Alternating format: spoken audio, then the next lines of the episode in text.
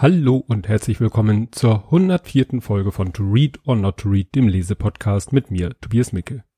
Ja, zunächst wieder der Rückblick auf die Zeit seit der letzten Aufnahme, die Murks war. Das habt ihr zum Glück nicht gehört, weil ich sie nochmal aufgenommen habe, aber in der ersten Aufnahme war total der Wurm drinne, komische Knacksgeräusche. Meine Stimme wurde zum Ende hin immer tiefer, also wie das die Aufnahmesoftware hingekriegt hat. Also habe ich einen zweiten Anlauf genommen und eine zweite Aufnahme gemacht, die war dann bisschen kürzer, aber c'est la vie. Ja, viel schlimmer als die äh, ja, qualitativen Ausreißer in der Au was das Audio angeht, war, dass ich völligen Blödsinn äh, geredet habe, nämlich äh, habe ich Bertrand Russell erwähnt, der in dem Buch erwähnt wurde und habe gesagt, ja, das ist ja der, ne, dessen Leben da verfilmt wurde in dem Film A Beautiful Mind. Äh, das ist Blödsinn, das war nämlich das Leben von John Nash. Den verlinke ich mal als Wikipedia-Eintrag. Ja, ansonsten nichts Spannendes. Ähm, Urlaub steht vor der Tür. Also Koffer sind gepackt oder die Taschen. Es geht los. Jetzt sitze ich hier wie so viele Deutsche im Moment äh, in einem viel zu warmen Zimmer und schwitze vor mich hin. Aber das kriegt ihr ja zum Glück nicht mit. Ja, genug der Vorrede, kommen wir zum Buch. Das Buch trägt den Titel Darf ich zahlen? Und witzigerweise mit einem großen Z, also nicht im Sinne von darf ich zahlen, im Sinne von Bitzahlen, sondern äh, der Autor schreibt im Vorwort, dass er eigentlich das Buch nennen wollte, darf ich ein paar Zahlen in den Raum stellen, um die Diskussion zu versachlichen? So, ne, wie es so in der Talkshow gesagt werden könnte, das war natürlich zu lang. Ja, und wie das ist mit so Buchtiteln, die vom Verlag abgelehnt werden, das weiß der Reinhard Remford ja auch sehr gut. Ja, Untertitel ist einfach Geschichten aus der Mathematik. Erschienen ist das Buch am 1. März 2010 als gebundene Ausgabe und ein Jahr später als Broschur. Ich habe hier die gebundene Ausgabe. Ja, der äh, Autor ist Günther Matthias Ziegler, Jahrgang 63. Das ist ein Mathematiker. Ähm, ja, ist zurzeit äh, angehender Präsident der Freien Universität Berlin und er war Mitglied im Vorstand der Deutschen Mathematikervereinigung und dann auch ihr Präsident. Und er war vor allen Dingen ähm, mit der Ausgestaltung des Wissenschaftsjahres betraut und es gibt eben jedes Jahr ein oder jedes Jahr steht unter einem Wissenschaftsmotto. Dieses Jahr war es irgendwas mit Zukunft der Arbeitswelten oder so und damals 2008 war es halt das Wissenschaftsjahr der Mathematik. Ähm, was ich noch über ihn gelesen habe, was äh, methodisch inkorrekt sehr gefallen wird, äh, ist, dass er 2012 äh, seine Arbeit beendet hat als Mitherausgeber der Zeitschrift European Journal of Combinatorics und Journal of Combinatorial Theory, Theory Series A, nicht B. Ähm, ja, warum? Äh, gegen die Preispolitik des Verlags Elsevier. Ne? Also auch ein Verfechter wahrscheinlich des Open Access. Ja, erschienen ist das Buch im Piper oder Piper Verlag, ich weiß nicht, wie man den ausspricht ja, da gibt's nichts Spannendes über den Verlag zu sagen, gehört zur schwedischen Bonnier-Gruppe. Also nicht so, was man so unbedingt kennt. Und wie ich an das Buch gekommen bin, ich habe hier aufgeräumt und es fiel mir in die Finger und ich konnte mich nicht mehr dran erinnern, ob ich es schon mal gelesen habe oder nicht. Und das hat mich so wuschelig gemacht, dass ich es nochmal gelesen habe. Ich, was heißt nochmal gelesen habe? Ich habe es gelesen, ich kann mich nicht erinnern, ob ich es schon mal gelesen habe. Aber äh, ich sag mal, wenn es äh, so ist, dass ich mich nicht dran erinnern kann, es gelesen zu haben, das muss nicht unbedingt schlecht sein, sondern dann war es nochmal spannend. Ja, kommen wir nun zum eigentlichen Inhalt des Buches. Der deutsche oder die Deutsche Mathematikervereinigung sagt, das zitiere ich einfach mal mit seinen unterhaltsamen Kurzgeschichten über Mathematiker und Mathematikerinnen. Finde ich sehr wichtig. In diesem Buch wird nicht nur der generische, wie nennt man das, das generische Maskulinum benutzt, sondern ne, äh, der Autor legt da auch Wert drauf, immer beide zu nennen. Ähm, Primzahlen, Beweise, Fehler und Rätsel der Mathematik bricht Ziegler bewusst mit der Tradition herkömmlicher Mathematikbücher. Mathematik sei mehr als das Finden und Auswendiglernen von Formeln, sei mehr als Stunde, stundenlanges Rechnen im stillen Kämmerlein, so der Autor. Das fasst das ganz gut zusammen. Ich gehe jetzt mal auf die einzelnen Kapitel ein bisschen ein. Das erste Kapitel heißt Auf dem Zahlenstrahl. Und ja, es geht einfach um Zahlen. Und das eins der Themen äh, in dem Buch ist auch mein Lieblingsthema und das von Boris Nienke von Happy Shooting, nämlich, dass die Zahlen auf Deutsch immer verkehrt herum ausgesprochen werden. Also ihr kennt das, man sagt ein und 50. Und Boris Nienke ist der knallhart, der sagt 50 1. Und es gibt auch eine, sogar einen Verein, der sich dafür einsetzt, dass man die Sprechweise äh, im Deutschen, was die Zahlen angeht, dass man das ändert, dass man das eben nicht zu dieser Verwirrung führt, weil jeder kennt das, wenn man jemanden äh, Zahlen diktiert, gerade zweistellige Zahlen, man sagt 69 und der andere will dann erst eine 9 aufschreiben. Man muss immer von hinten aufschreiben. Und noch schlimmer ist es, glaube ich, in Frankreich. Da habe ich auch mal irgendwie ein Video gesehen, wo einer erklärt hat, wie in Frankreich die Zahlen gebildet werden. Das ist noch, noch viel schräger als im Deutschen. Ja, dann wird noch erwähnt äh, Daniel Tammet, ähm, dessen Buch habe ich mal gelesen, die Poesie der Primzahl. Und also mein letzter Stand war, dass er ein Savant ist, also ein Mensch mit einer extremen Inselbegabung äh, hab dann nochmal einen Wikipedia-Artikel mir durchgeguckt und habe festgestellt, dass da jetzt jemand, ja, eigentlich einen Beweis gefunden hat, dass er wohl doch nur ein sehr, sehr, sehr tolles Gedächtnis hat, aber nicht, äh, ja, seine Befähigung nicht ja darauf zurückzuführen ist, wie er es selber darstellt. Also müssen wir durchlesen den Wikipedia-Artikel. Fand ich ganz spannend, weil wie gesagt Poesie der Primzahl habe ich gelesen. Geht halt darum, dass er sagt, er kann ja Zahlen eben jetzt wollte ich schon sagen, schmecken, das ist Quatsch, der ist ja nicht auf LSD, aber dass er Zahlen irgendwie so auch, äh, Zahlenketten so als Landschaften wahrnimmt und sich so dann auch merkt. Ja, in Kapitel 2 geht's dann, kann ja, geht ja gar nicht, man kann ja kein Buch machen, wo es nicht um Primzahlen geht, also ein eigenes Kapitel über Primzahlen. Und da fand ich interessant die Erwähnung, dass äh, ein Mathematiker die Brunsche Konstante berechnen wollte und dabei quasi nebenbei den Pentium-Bug entdeckt hat. Das ist schon ein Weilchen her, das war irgendwann in den 90ern. Verlinke ich auch mal den Wikipedia-Artikel, liest sich ganz interessant. Also der hat einfach da sehr, sehr, sehr krummen Zahlen gerechnet und dann war es offensichtlich, dass äh, da falsch der Rechner, also ne, er, dass ein falsches Ergebnis rauskommt. Und es stellt sich raus, dass tatsächlich in der Hardware, also im Prozessor, ein Bug drinne war, der dazu führte. Ja, im dritten Kapitel geht's dann, ähm, ja, der mathematische Blick ja, sozusagen wie es auch wieder Zahlen, aber es geht mehr so um Schätzzahlen und, und Statistiken auch. Und das erinnerte mich dann an Folge 42 meines eigenen Podcasts. Da habe ich mal ein Buch vorgestellt, so lügt man mit Statistik. Ne? Also wer sich für das Thema interessiert, ne, woran man vielleicht äh, gefälschte oder geschönte Statistiken erkennt, das war Folge 42. Ja, im Kapitel 4 geht's um Formeln als Kunst. Also da geht es einfach um ja, mathematische Formeln. Und ähm, da habe ich etwas entdeckt, das will ich mal vorlesen. Das ist eigentlich nur ein PS zu einem Abschnitt. Da schreibt er, wenn esoterisch, dann gleich richtig. Ich empfehle der elektrische Mönch von Douglas Adams zur Lektüre nicht nur wegen des besagten Mönchs, dessen Aufgabe es ist, für andere zu glauben, so dass die das nicht selbst machen müssen, sondern auch wegen des Sofas im Treppenhaus, das dort schon theoretisch nicht reinpasst und das man genau deshalb auch nicht mehr rauskriegt, jahrzehntelang. Und da verlinke ich euch ein Video natürlich von Numberphile, von diesem ja, Mathematik-Channel auf YouTube, wo es nämlich genau um dieses Phänomen geht, wie muss ein Sofa geformt sein, damit es in einem Flur, wo ein, wo es um eine Ecke geht, es da gerade noch rumpasst. Also ist ein ganz witziges, ganz witziges Video.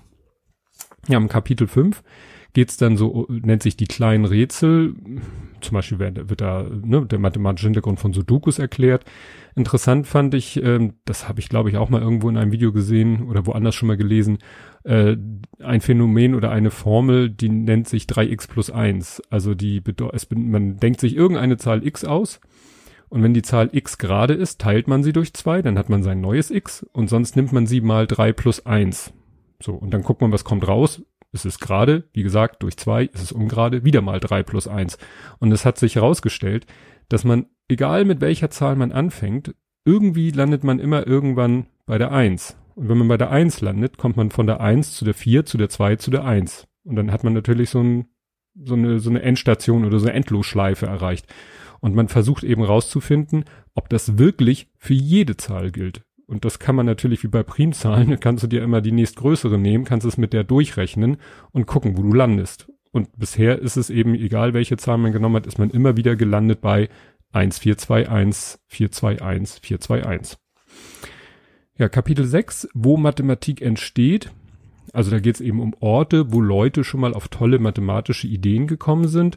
Und da ist ein, eins etwas, ja, fast schon makaber. Da hat er nämlich als ein Beispiel in Gefangenschaft lese ich mal vor. Der französische Zahlentheoretiker André Weil 1906 bis 1998 saß 1940 in Rouen aufgrund des Vorwurfs der Kriegsdienstverweigerung in Untersuchungshaft. Sein Kollege Elie Carton schrieb ihm, wohl mit der Absicht, ihn aufzumuntern, wir haben nicht alle das Glück, so in Ruhe wie du und ungestört arbeiten zu können. In der Tat hatte Weil seine Zeit offenbar gut nutzen können. So schrieb er an seine Frau. Seit ich dich das letzte Mal gesehen habe, bin ich in meinen arithmetisch-algebraischen Forschungen ein gutes Stück vorangekommen und habe ganz interessante Dinge entdeckt. Ich hoffe sogar hier noch einige Zeit in Ruhe an dem begonnenen weiterarbeiten zu können. Ich fange an zu glauben, dass nichts den abstrakten Wissenschaften förderlicher ist als das Gefängnis.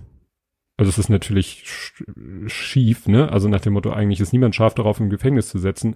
Aber er fand das ganz toll, weil er da Ruhe und Muße hatte. Na klar, wer natürlich mit seinem Verstand äh, sich beschäftigen kann äh, und darin Muße hat, ja, für den mag es, naja, angenehm sein.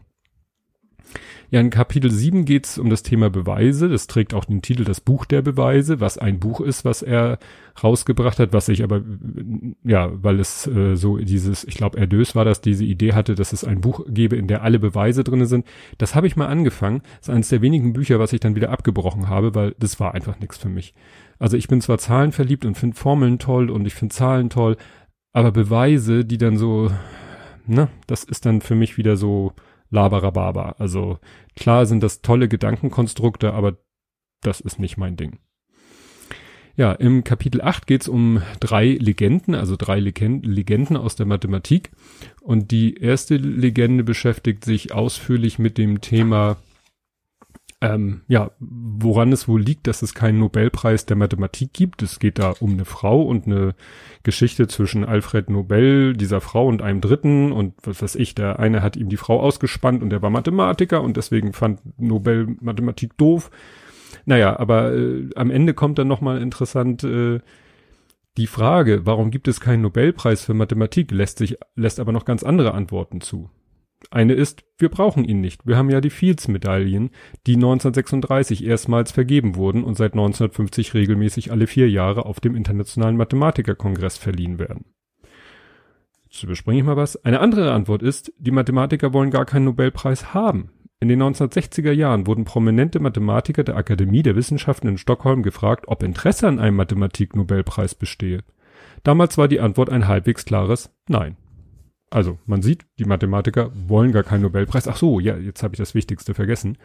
Die Begründung war nämlich, dieser Mathematiker, dass der Wettbewerb und Wettlauf um einen Mathematik-Nobelpreis die so wichtige Zusammenarbeit der Mathematiker und Mathematikerinnen behindern und beschädigen könnte. Sie lehnten dankend ab.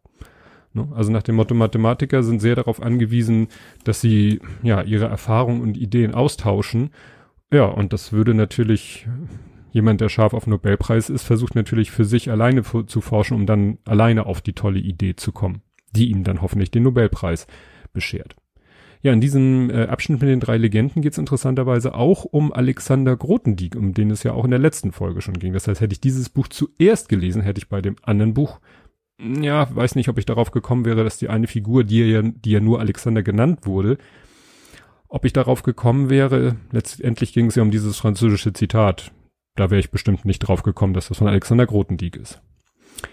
Ja, Kapitel 9. Was sind das für Leute? Da geht es darum eben, ja, was für Leute sind das denn, diese Mathematiker, die es jetzt mal übertrieben ausgedrückt toll finden, im Gefängnis zu sitzen, weil sie da in Ruhe über Mathematik nachdenken können. Und da lese ich mal was vor über Paul Erdős. Den kennt vielleicht der ein oder andere, der sich ein bisschen für Mathematik interessiert. Paul Erdős, 1913 bis 1996. Was war das für ein Leben? Sicher kein gewöhnliches. Er hatte keinen festen Wohnsitz. Ständige Bezugspunkte waren nur die Wohnung seiner Mutter in Budapest 1971 starb und das Gästezimmer eines engen Freundes, des Mathematikers Ron Graham in New Jersey. Und bei Ron Graham ging bei mir gleich so ein Licht an. Ja, und dann habe ich gegoogelt, beziehungsweise ich brauchte dann nur irgendwie eingeben äh, Ron Graham Numberfile und habe gleich ein Video gefunden, wo Ron Graham äh, seine, die nach ihm bezahlte Grahams Number erklärt. Sehr interessant. Ähm, und genauso kommt hier vor Percy Diakonis, da wird dann hier beschrieben, was den denn so auszeichnet. Äh, Diakonis promovierte ein paar Jahre später über Zahlentheorie und startete seine zweite Karriere als professioneller Mathematiker. Mit einem durchaus ungewöhnlichen Arbeitsgebiet, einem ebensolchen Arbeitsstil und noch ungewöhnlicheren Erfolgen. Eines der Probleme, die er bearbeitet und gelöst hat, ist die Frage, wie oft man einen Stapel von 52 Karten mischen muss, damit er zufällig ist. Und das hat bei mir auch gleich wieder so, ne, rings a bell, wie der äh, Englischspracher sagen würde Habe ich auch gleich gefunden. Es äh, gibt tatsächlich auch von dem ein Numberfile-Video, wo er genau das erklärt mit dem Mischen, wie man denn mischen muss. Ne, stell dir vor, du hast ein Kartenspiel, was perfekt sortiert ist und wie oft musst du es wie mischen, damit es dann wirklich man sagen kann, jetzt ist es gemischt. Ja, in Kapitel 10, das lautet dann, was Mathematiker können. Ist nochmal so ein bisschen allgemeiner so gehandelt und da lese ich auch mal was vor. Als ich in den 1970er Jahren zur Schule ging, war die Welt der Technik meinen Eindruck nach noch verstehbar. Nicht, dass ich alles verstand, aber wie ein Farbfernseher oder ein Taschenrechner funktionierte, das konnte man zumindest im Prinzip noch begreifen. Offenbar haben wir seitdem alle gemeinsam eine wesentliche Schwelle überschritten. Und das war vorhersehbar, zumindest für Visionäre. So lautet das dritte Clarksche Gesetz, jede hinreichend fortgeschrittene Technologie ist von Zauberei nicht zu unterscheiden. Den Briten Arthur C. Clarke 1917 bis 2008 kennen Sie vielleicht als den Autor von 2001 Odyssee im Weltraum. Die Clarkschen Gesetze stammen aus seinem Buch Profile der Zukunft über die Grenzen des Möglichen aus dem Jahr 1973. Clarke war kein reiner Fantast. Im Jahr 1945 hat er die geostationären Kommunikationssatelliten erfunden. Er ist also einer, der von Technologie wirklich etwas versteht. Ja, also sehr interessant. Den, den kannte ich nicht. Ich kenne zwar den Film 2001 Odyssee im Weltraum, aber dass der von Arthur C. Clarke ist, das wusste ich nicht. Ja, dann äh, sind wir durch mit den zehn Kapiteln. Dann kommt nochmal interessant ein, ein Abschnitt, der einfach überschrieben ist mit Lesen, Ausrufezeichen ähm, da hat er Literaturverweise. Also zu jedem Kapitel gibt's dann nochmal äh, Bücher, die man sozusagen lesen kann, so wie Quellenangaben oder so, wenn dann zu einem Thema, wenn man dann noch mehr wissen will. Und auch sehr schön am Ende ein Stichwortverzeichnis. Also zu jedem Namen, zu jedem Begriff, zu jeder Person, äh, ja, Seitenzahl, so dass man auch quasi da durchblättern könnte und sagen könnte, Mensch, was steht denn in dem Buch über Ron Graham oder Paul Erdős. Ja, also ich fand es sehr lesenswert. Ist äh, klar, ein bisschen Mathematik begeistert sollte man schon sein, aber es ist schon so gut geschrieben, dass es auch für Leute, die mit Mathematik nun vielleicht nicht so, was heißt viel anfangen können. Ist schlecht formuliert, aber es ist ja, Mathematik hat ja oftmals einen schlechten Ruf. Es geht ja nicht darum, hier soll man ja keine Rechenaufgaben lösen, sondern man soll ein bisschen vielleicht verstehen, warum Leute, die sich für Mathematik begeistern können, warum dem so ist. Und vielleicht entsteht dabei ja auch eine gewisse Begeisterung. Ja, eine klitzekleine Kritik habe ich dann wieder anzuwenden. Ich weiß ja nicht, wie das einem Lektorat durchgehen kann. Ich könnte jetzt, man könnte jetzt lästern und sagen, na ja, die haben halt Schwerpunkt auf die Mathematik gelegt. In dem Buch ist mindestens zweimal aufs drinne, ähm, mit Apostroph. Und aufs, ich habe es zum 85. Mal nachgeguckt, genauso wie ins, äh, schreibt sich halt ohne Apostroph. Sieht zwar komisch aus, ist aber so. Aber das ist natürlich nur wieder Korinthenkackerei von mir. Und das soll es dann zu diesem Buch auch gewesen sein. Ja, jetzt geht's ab in Urlaub. Äh, mal schauen. Ja, ich glaube nicht, dass ich während meines Urlaubs eine Folge raushau. Dann kommt Podstock. Mal sehen, ich nehme ein Buch mit, muss aber auch noch einen Podstock-Vortrag vorbereiten. Deswegen weiß ich nicht, wie sehr ich zum Lesen komme. Ihr lasst es einfach auf euch zukommen und wir hören uns dann einfach beim nächsten Mal wieder. Bis dahin, tschüss. Bye.